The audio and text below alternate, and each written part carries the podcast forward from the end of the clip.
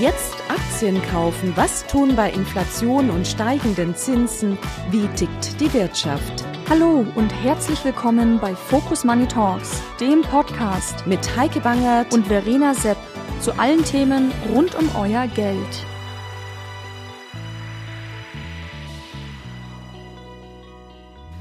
Hallo, ich bin Heike Bangert und sage herzlich willkommen bei Focus Money Talks. Heute geht es um Nachhaltigkeit und die Haltung von Anlegern zu Ökologie, sozialen Fragen und der guten Unternehmensführung, sprich um ESG und die Ziele der Vereinten Nationen. Also lieber Windräder oder fossile Energie, lieber Produkte, die im Einklang mit sozialen Tätigkeiten stehen oder lieber Rüstungsaktien? Darüber unterhalte ich mich gleich mit Manuela von Ditford. Sie ist Foliomanagerin und die Nachhaltigkeitsexpertin im Team von Invesco Quantitative Strategies.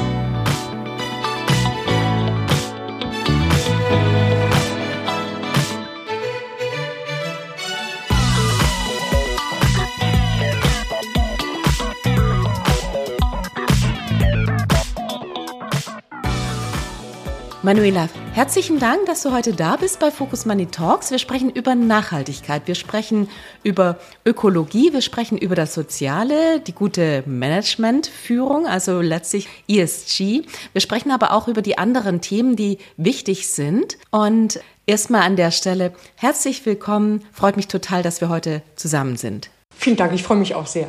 Manuela, ich hatte es ja gerade gesagt, also die Welt hat gerade ganz andere Herausforderungen. Wir haben den Krieg, wir haben nicht nur den Krieg, sondern wir haben die Kriege, die Energiekrise, die Wirtschaftsschwäche. Wir haben immer noch Inflation, hohe Zinsen. Es ist ein großes Thema in der Demografie. Wir haben ganz viele Herausforderungen.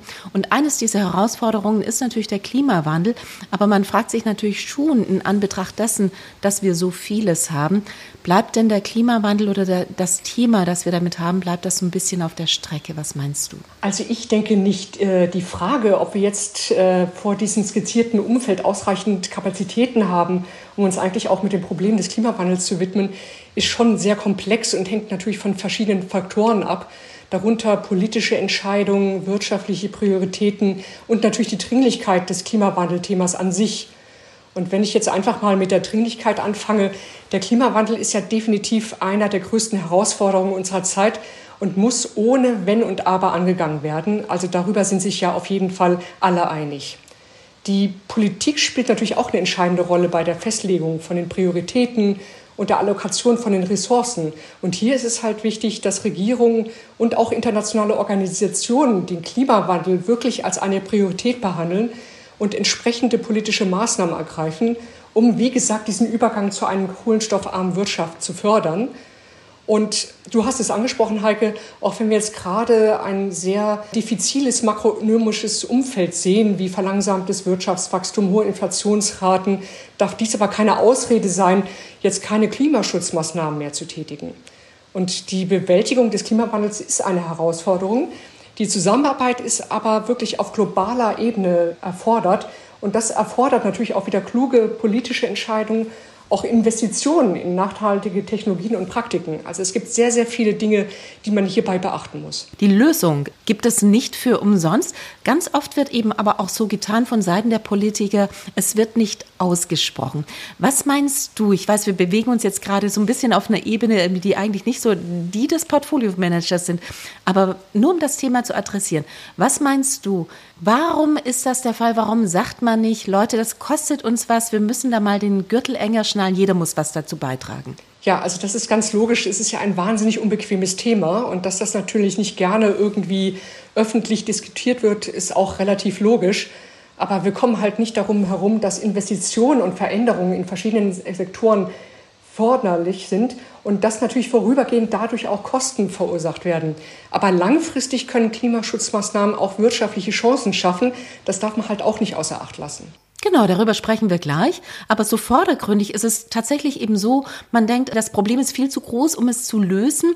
Und möglicherweise denken das eben auch viele Menschen, die dann sagen, nee, also mein Beitrag ist eh so gering, deswegen mache ich erstmal gar nicht.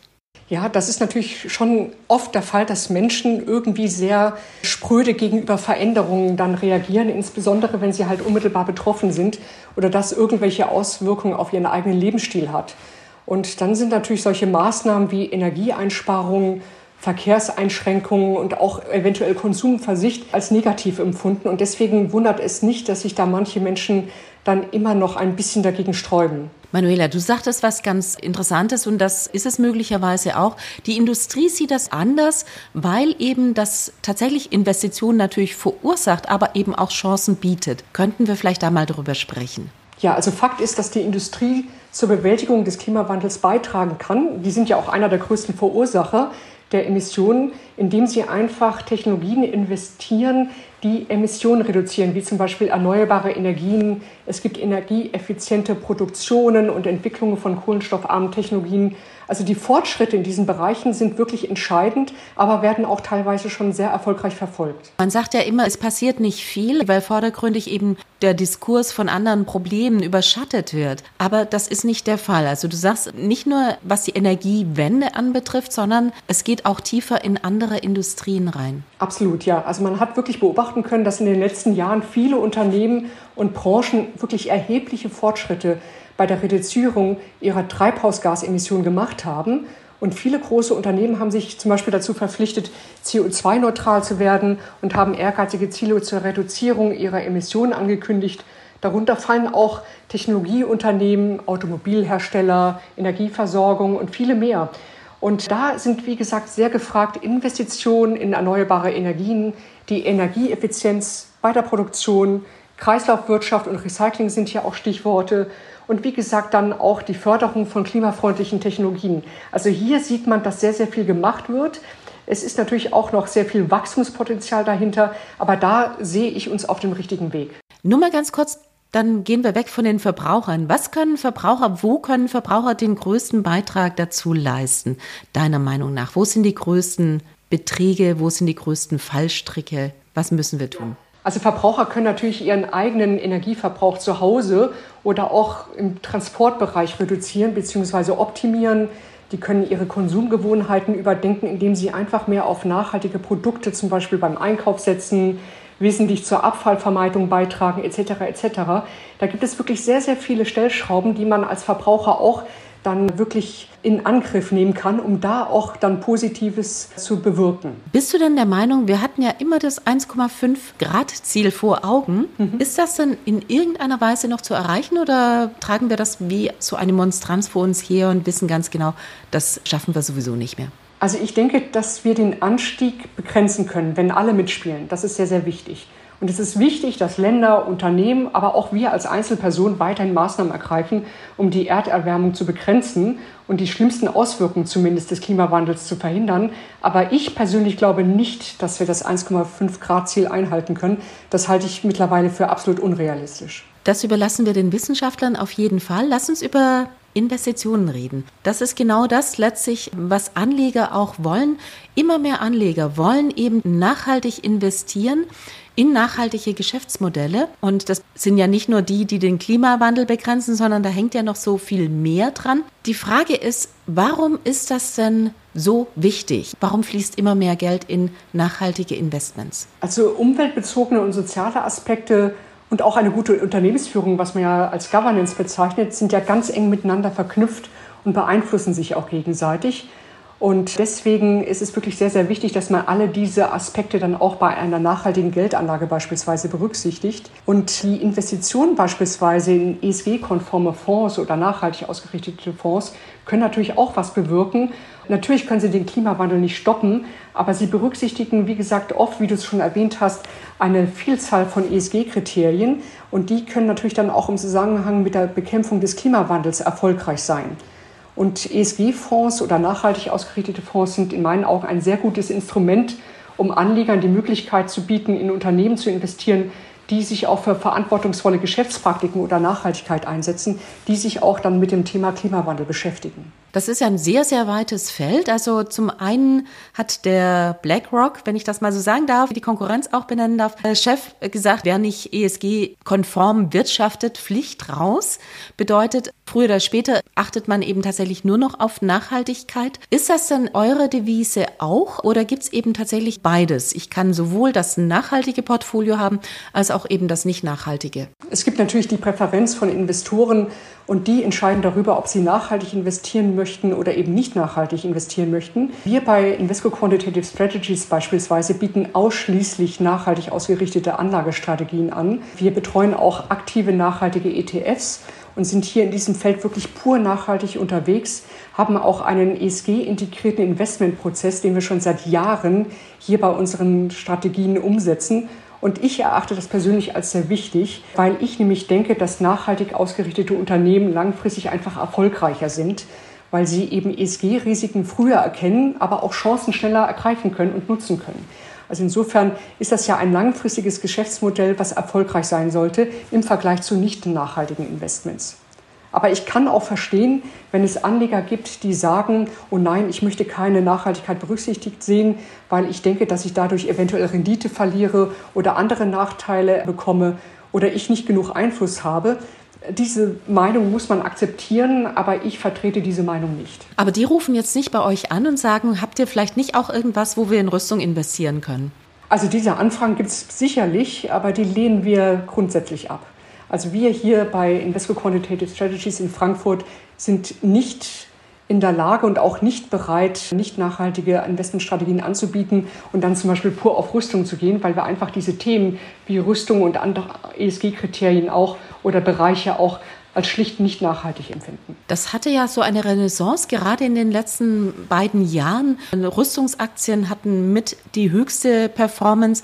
Auch fossile Energien und Unternehmen, die mit fossilen Energien wirtschaften, hatten eben sehr gut abgeschnitten, was dann doch viele da wieder dazu verleitet hat, zu sagen, sieht mal, da ist diese Diskrepanz zwischen Nachhaltigkeit und Rendite wieder offen. Mhm. Würdest du dem zustimmen? Ist das jetzt ein Sondereffekt oder du hattest vorher schon gesagt, das Gegenteil ist der Fall, habe ich zumindest zwischen den Zeilen rausgehört. Ja, also für mich ist es eigentlich ein Sondereffekt, weil natürlich gerade in solchen Krisenzeiten und diesen bedauerlichen politischen Situationen, die wir jetzt in der Ukraine und auch in Israel erleben, das sind natürlich dann immer Profiteure wie Rüstungsaktien, oder auch andere Sachen. Aber es ist so, dass es für mich wirklich nur einen vorübergehenden Effekt hat. Also Fakt ist, dass in unseren Augen fossile Brennstoffe nicht nachhaltig sind und wir gestalten ja unsere Anlagestrategien langfristig aus und langfristig sollten eigentlich dann nachhaltige Ausrichtungen dann auch wirklich ein positives Ergebnis erzielen können und auch ein positives Momentum haben, weil wir hier einfach erkennen, dass nachhaltig ausgerichtete Unternehmen schlichtweg dann die erfolgreicheren sind als im Vergleich zu nicht nachhaltig aufgestellten. Und man muss auch dazu sagen, dass man auch natürlich gewisse nachhaltige Unternehmen die einen gewissen Grad an Nachhaltigkeit umsetzen, auch in der Ölindustrie finden oder generell im Energieversorgungsbereich. Da kann man jetzt nicht per se sagen, es sind alles schwarze Schafe. Es gibt ja auch sehr viele Energieversorger, die ja auch auf einen gewissen Energiemix dann setzen und auch wirklich dann erneuerbare Energien fördern. Das ist auch nicht außer Acht zu lassen und das kann auch durchaus dann belohnt werden, indem man dann in solche doch recht nachhaltig ausgerichtete Unternehmen dann auch investiert. Manuela, Nachhaltigkeit ist ja ein wirklich breites Feld und wenn man die letzten vergangenen 20 Jahre zurückguckt, dann sieht man, da hat sich sehr viel gewandelt und die Definition ist aber immer noch nicht klar. Also es gibt zum einen von der United Nations Ziele und es gibt auf der anderen Seite ESG und trotzdem gerät so manches in den Verdacht, nachhaltiger oder weniger nachhaltig zu sein. Wie kann ich denn als Anleger überhaupt feststellen, dass tatsächlich in einem Portfolio drin ist, was auch mir versprochen wird? Ja, also da äh, ist es natürlich wichtig, dass man hier wirklich ein ganz, ganz hohes Maß an Transparenz aufzeigt, wenn man ein Anbieter von nachhaltigen Geldanlagen ist. Das ist aus meiner Sicht das A und O. Und als Anleger sollte man sich genau informieren, was das Anlageziel eines Fonds ist, der nachhaltig ausgerichtet ist.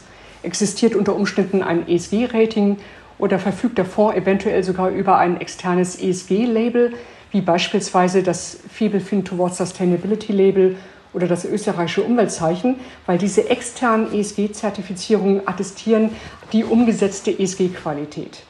Und dann muss natürlich auch dann ein nachhaltiges Portfolio detaillierte Informationen über seine Anlageentscheidung und die Umsetzung von ESG-Richtlinien bereitstellen. Und dann gibt es natürlich auch, was ja in aller Munde ist, im Rahmen der EU-Taxonomie die Offenlegungsverordnung.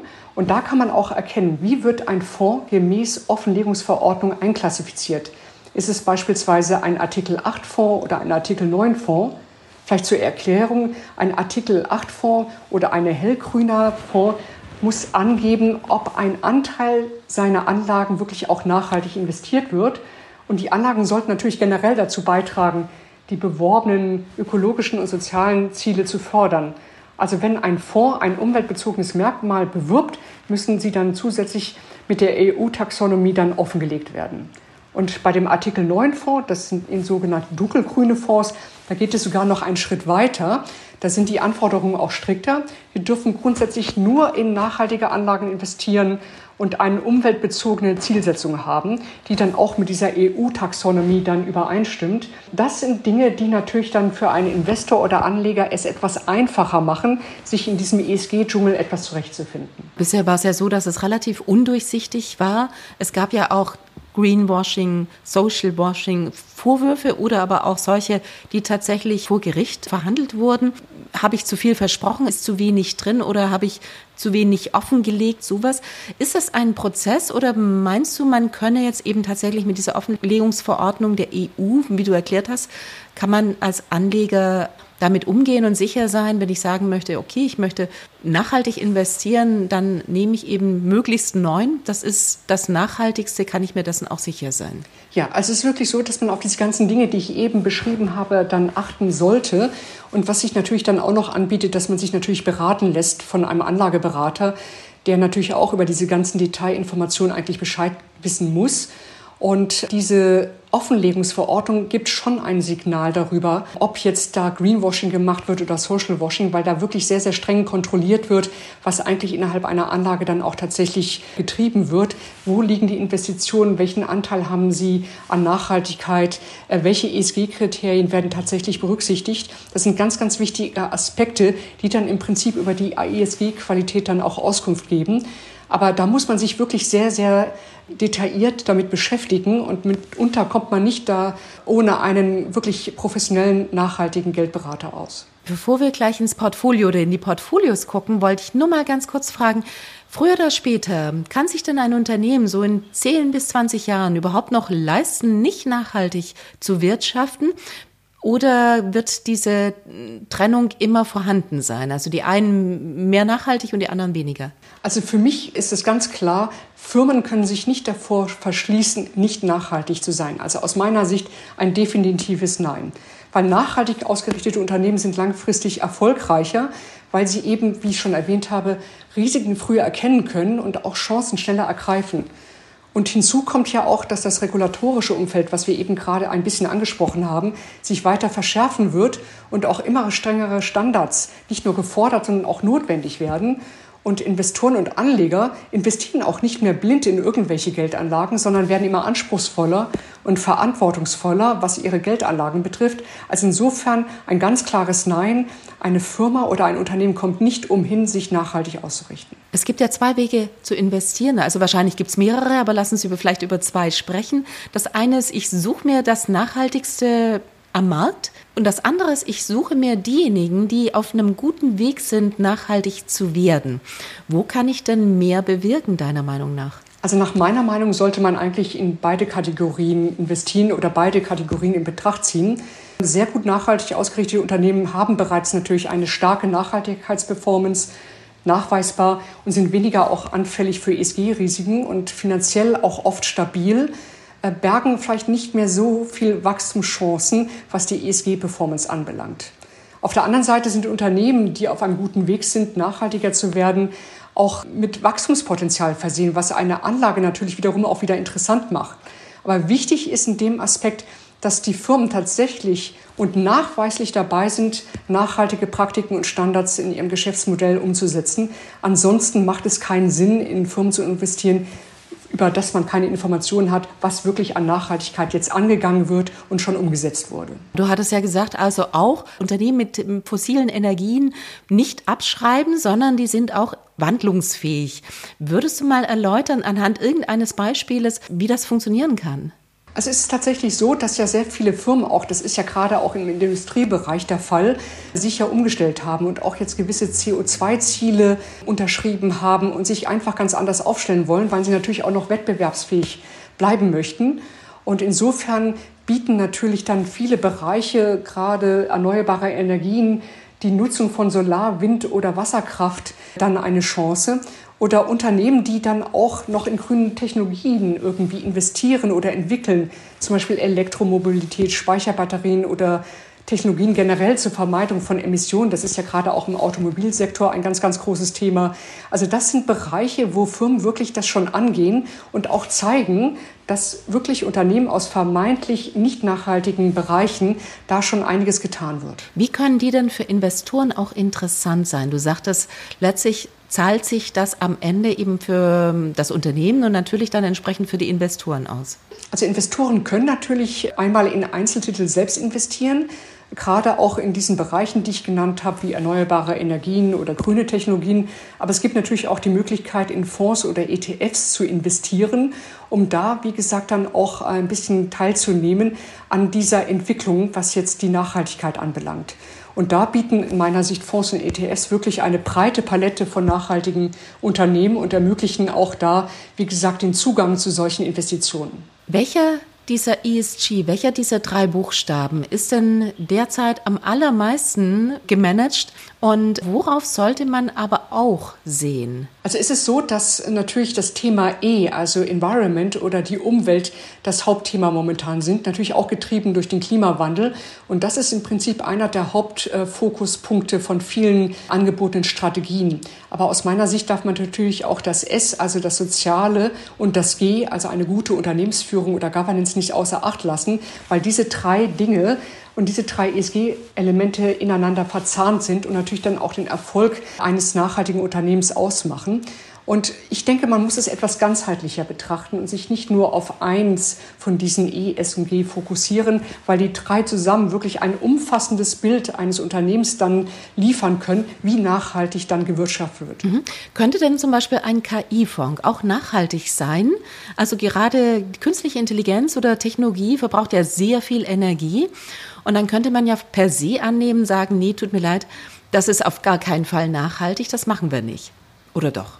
Ja, das ist, ja, das ist natürlich ein Thema, was natürlich immer von zwei Seiten gesehen werden muss. Natürlich erfordert äh, KI oder künstliche Intelligenz einen wahnsinnigen Strom und wahnsinnigen Energieaufwand, um wie gesagt dann äh, diese Systeme dann auch äh, laufen zu lassen. Aber generell sollte man das auch nicht außer Acht lassen, dass es mit Sicherheit auch KI-getriebene, nachhaltig aufgerichtete Fonds gibt, die natürlich auch ihre Daseinsberechtigung haben. Also man darf da nicht zu militärisch oder militant vorgehen. Man muss wirklich dann sehen, was ist für einen selber wichtig, was nachhaltig ist und was nicht nachhaltig ist. Entspricht das wirklich meinen Anforderungen einer ESG-Anlage?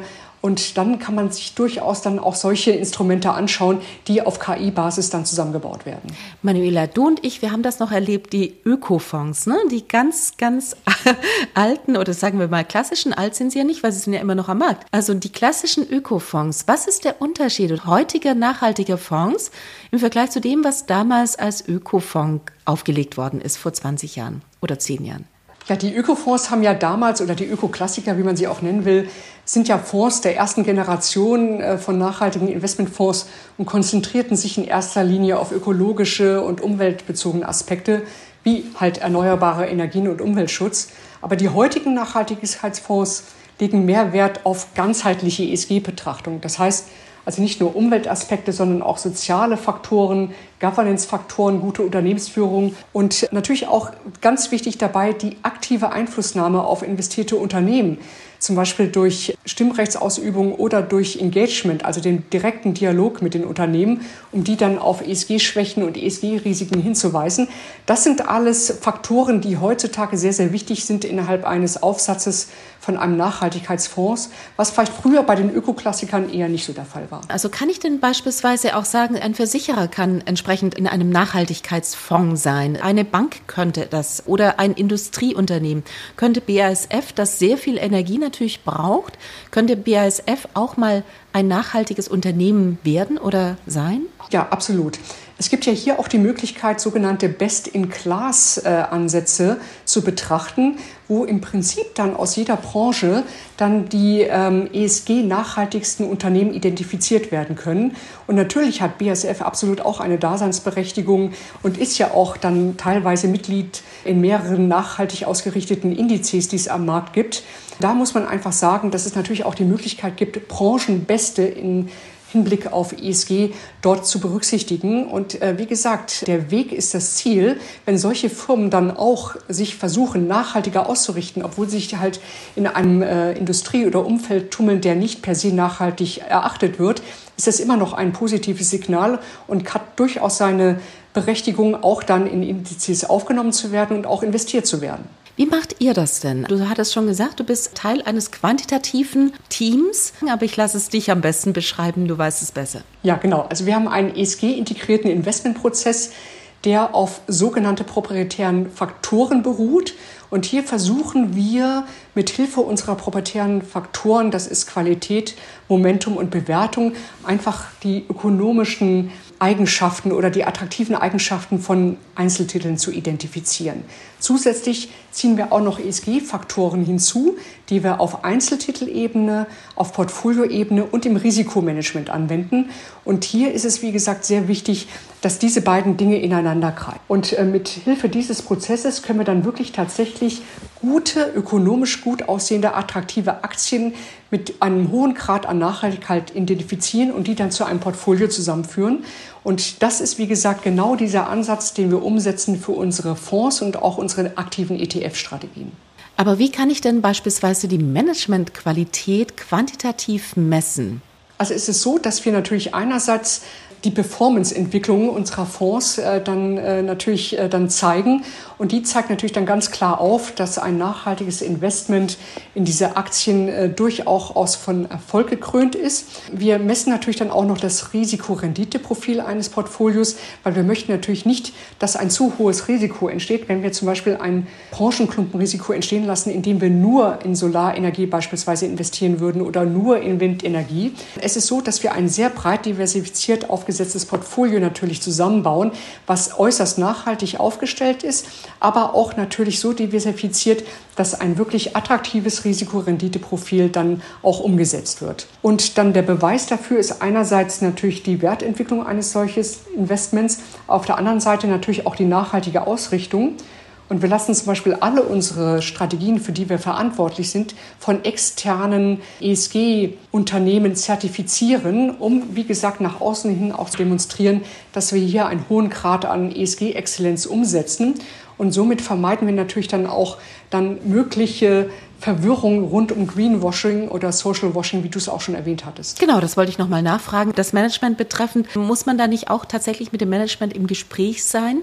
Also es ist nicht so, dass wir jetzt aufgrund äh, jetzt der quantitativen Faktoren, die wir hier anwenden, jetzt Unternehmensbesuche vornehmen, weil wir der Meinung sind, dass wir genug Daten am Markt zur Verfügung haben, um wie gesagt zum Beispiel die Bilanzqualität eines Unternehmens zu messen oder dann auch die klassischen Dinge wie Gewinndynamik, Dividendenrendite etc. etc. Das übernehmen unsere Faktoren, die wir hier proprietär anwenden, um wie gesagt dann die positiven äh, Eigenschaften und Attraktivitäten von einzelnen Titeln dann zu identifizieren. Auf der anderen Seite ist es aber so, was jetzt die Nachhaltigkeit anbelangt, dass wir hier auch mit Datenbanken arbeiten, die wirklich die Nachhaltigkeit eines jeden einzelnen Unternehmens, in das wir investieren, überprüft hinsichtlich dann gewisser ESG-Kriterien, die wir anwenden. Und diese ESG-Kriterien, die wir anwenden, entsprechen alle den Anforderungen von Artikel 8 und Artikel 9 Fonds. Und dann, was wir zusätzlich auch noch machen, da treten wir natürlich in den Dialog mit den investierten Unternehmen über Engagement, dass wir sie fragen, ob sie nachhaltig genug aufgestellt sind. Wir adressieren ESG-Schwächen, ESG-Risiken, die wir identifizieren und fordern dann Unternehmen auf, sich in Zukunft besser aufzustellen, was das Thema Nachhaltigkeit anbelangt und Transparenz bei der Berichterstattung anbelangt und generell die nachhaltige Ausrichtung. Und wenn ein solches Unternehmen sich verweigert oder sagt, wir bessern uns nicht, dann würden wir als solches Unternehmen dann auch aus den Portfolien entfernen und deinvestieren, sollten wir da irgendwie investiert sein und würden dann auch dieses Unternehmen nicht mehr in unser Anlageuniversum aufnehmen oder darin belassen. Ist das schon mal vorgekommen? Das ist schon mal vorgekommen. Es gibt ja wirklich weltweit sehr unterschiedliche Auffassungen, wie man Nachhaltigkeit umzusetzen hat. Und wir haben Beispiele dann auch zum Beispiel im asiatischen Raum, wo dann Unternehmen sich strikt geweitert haben, sich hinsichtlich von Menschenrechten etwas besser aufzustellen und da auch wirklich entsprechende Policies und Dinge dann umzusetzen innerhalb des Geschäftsmodells. Und dann haben wir gesagt, wir investieren nicht mehr und haben dann das Unternehmen aus dem Anlageuniversum und den Portfolien entfernt und haben uns hier auch mit anderen Asset Managern sogar zusammengetan, um den Druck auf diese Unternehmen sogar zu erhöhen. Aber wenn da keine Reaktion erfolgt, dann erfolgt ein Deinvestment und das kann durchaus dann passieren. Aber ich kann aus meiner langjährigen Erfahrung eigentlich auch in diesem Bereich sagen, dass die meisten Unternehmen natürlich schon ein Stück weit positiv reagieren. Bei manchen dauert es länger, bei anderen äh, geht es relativ schnell, weil natürlich Unternehmen daran interessiert sind, dass man natürlich auch in ihre Aktien investiert. Und sie sind gut daran getan, da auch dann diese Entwicklung mitzutragen. Mhm. Wie beurteilst du das, was in den USA passiert ist? Also BlackRock hatte ich ja schon mal erwähnt, da gibt es auch Vanguard, die die ESG Orientierung ein Stückchen zurückgezogen haben, mhm. weil von Seiten der Industrie oder von manchen Staaten und von Seiten der Politik Druck kam. Mhm. Also was denkst du, ist das so eine Art Tauziehen, das da stattfindet, von dem du ja auch gerade berichtest? Absolut. Also das ist ein äh, auch politisches Tauziehen, was wir hier sehen, dass im Prinzip äh, mit äh, solchen Aussagen, äh, die natürlich dann aus bestimmten Bereichen oder Branchen kommt, dann ein Druck ausgeübt wird, dass eben nicht nachhaltig oder weniger nachhaltig operiert werden muss. Das ist natürlich dann eine Entscheidung, die jede Region für sich selber äh, dann treffen muss. Äh, biete ich jetzt entsprechende Lösungen an oder nicht? Äh, ich kann nur sagen, dass wir hier bei Invesco Quantitative Strategies davon uns überhaupt nicht beeindrucken lassen und von unseren nachhaltigen Mentalität und unserer nachhaltigen Umsetzung nicht äh, dann irgendwie abschweifen werden, sondern werden es so strikt wie bisher dann weiter durchziehen und auch anbieten, weil wir das einfach unsere innerste Überzeugung ist, dass Nachhaltigkeit der richtige Weg ist, um langfristig eine gute und äh, bessere Performance zu erzielen für unsere Kunden und für die Strategie natürlich auch. Du sagtest ja mehr Return auf der einen Seite, also bessere Ergebnisse erzielen über Nachhaltigkeit, aber auf der anderen Seite fragt man sich natürlich auch, sind denn diese Strategien auch gerade in der Krise, um Risiken und Volatilität zu vermeiden oder zumindest irgendwie ein bisschen zu kletten? Also wie war das jetzt in den vergangenen Jahren? Jahren, wo wir nicht nur eine Krise hatten, sondern wo sich mal so zwei aneinander reiten. Wie war das da? Es ist tatsächlich so, dass äh, wir der Meinung sind, dass nachhaltig ausgerichtete Investments schon langfristig eine gute und positive Rendite erwirtschaften können. Und wir haben festgestellt, auch anhand unserer ganzen äh, Strategien, für die wir beobachten und die wir natürlich auch managen, dass sie in Krisenzeiten weniger anfällig reagieren auf kurzfristige Marktverwerfungen. Ich meine, letztendlich hängt es natürlich davon ab, wie nachhaltig Fonds tatsächlich aufgestellt und investiert sind. Aber generell können sich nachhaltige Fonds in fallenden Märkten genauso dann behaupten wie nicht nachhaltige Fonds. Und es ist so, dass wir im Prinzip wirklich dann feststellen konnten, dass Krisenzeiten sie ein Stück weit besser abschneiden, da sie weniger anfällig für kurzfristige Marktschwankungen sind. Und das liegt einfach daran, dass natürlich die nachhaltige Ausrichtung langfristig einen positiven Effekt hat und dann sich auch natürlich positiv auf die Unternehmensperformance auswirken kann. Mal die persönliche Frage, was ist das, was dich an diesem Thema persönlich interessiert? Wenn man dir zuhört, dann denkt man, okay, das hat sie nicht nur auswendig gelernt, sondern das empfindet sie auch so. Ist es so? Ja, also ich beschäftige mich jetzt schon seit über 20 Jahren mit dem Thema Nachhaltigkeit in der Geldanlage und habe die Entwicklung von wirklich einem zarten Pflänzchen bis hin zu dem heutigen Status quo begleitet und bin persönlich froh darüber, dass das Thema Nachhaltigkeit wirklich zur Normalität geworden ist. Und das ist jetzt nicht nur vor dem Hintergrund der regulatorischen Vorgaben, die natürlich schon so eine gewisse Beschleunigung gebracht haben, sondern auch, weil Anleger immer mehr Wert auf soziale und umweltgerechte Investitionen legen. Und für mich privat ist Nachhaltigkeit ein absolut faszinierendes Thema, weil es mir die Möglichkeit gibt, durch nachhaltiges Handeln positive Veränderungen zu bewirken. Das kann ja wirklich schon, wie ich es erwähnt habe, mit kleinen Dingen anfangen, indem man sich einfach verantwortungsbewussteren Lebensstil aneignet und endet auch nicht damit, dass ich privat jetzt zum Beispiel nur in nachhaltige Geldanlagen investiere, sondern auch diese ganz kleinen Stellschräubchen, die ich schon erwähnt habe, dass man seinen Konsum überdenkt, dass man sich überlegt, wie komme ich von A nach B, äh, was kann ich bewirken, kann ich mich an irgendwelchen Initiativen beteiligen, äh, kann ich auch irgendwie meine Stimme nach außen tragen. Das sind alles Kleinigkeiten, die man als Einzelperson durchaus in Betracht ziehen kann. Und das macht es in meinen Augen wirklich dann auch wirklich wert, sich über Nachhaltigkeit und einfach über einen verantwortungsbewussteren Lebensstil Gedanken zu machen. Also Dinge, die du auch machst, ganz konkret. Also du versuchst ja, dann genau. irgendwie tatsächlich mehr mit dem Fahrrad zu fahren, mehr zu Fuß zu gehen, lieber mal irgendwie ja. die Geschäftsreise zu überdenken. Muss das sein, sowas?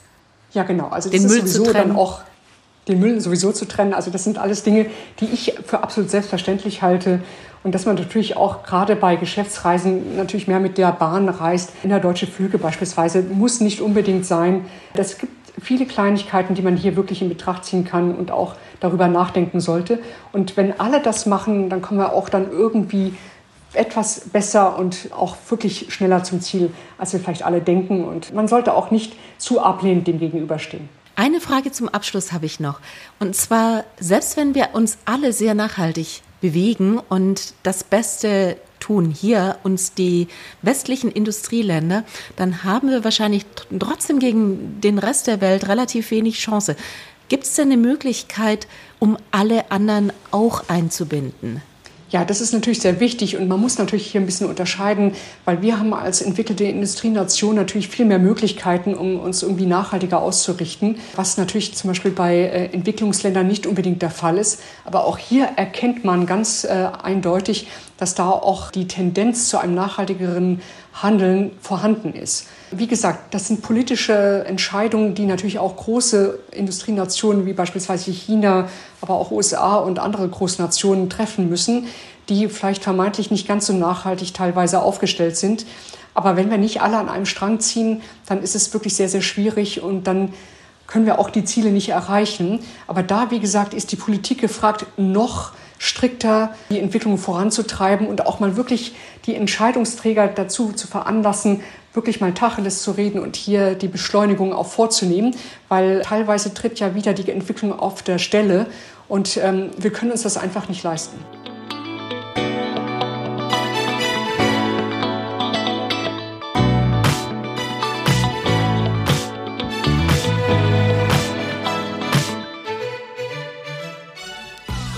Einfach mal keine Kompromisse machen und sich wie Manuela nicht von den Drohgebärden von Seiten der Politik und der Unternehmen beeindrucken lassen. Wunderbar.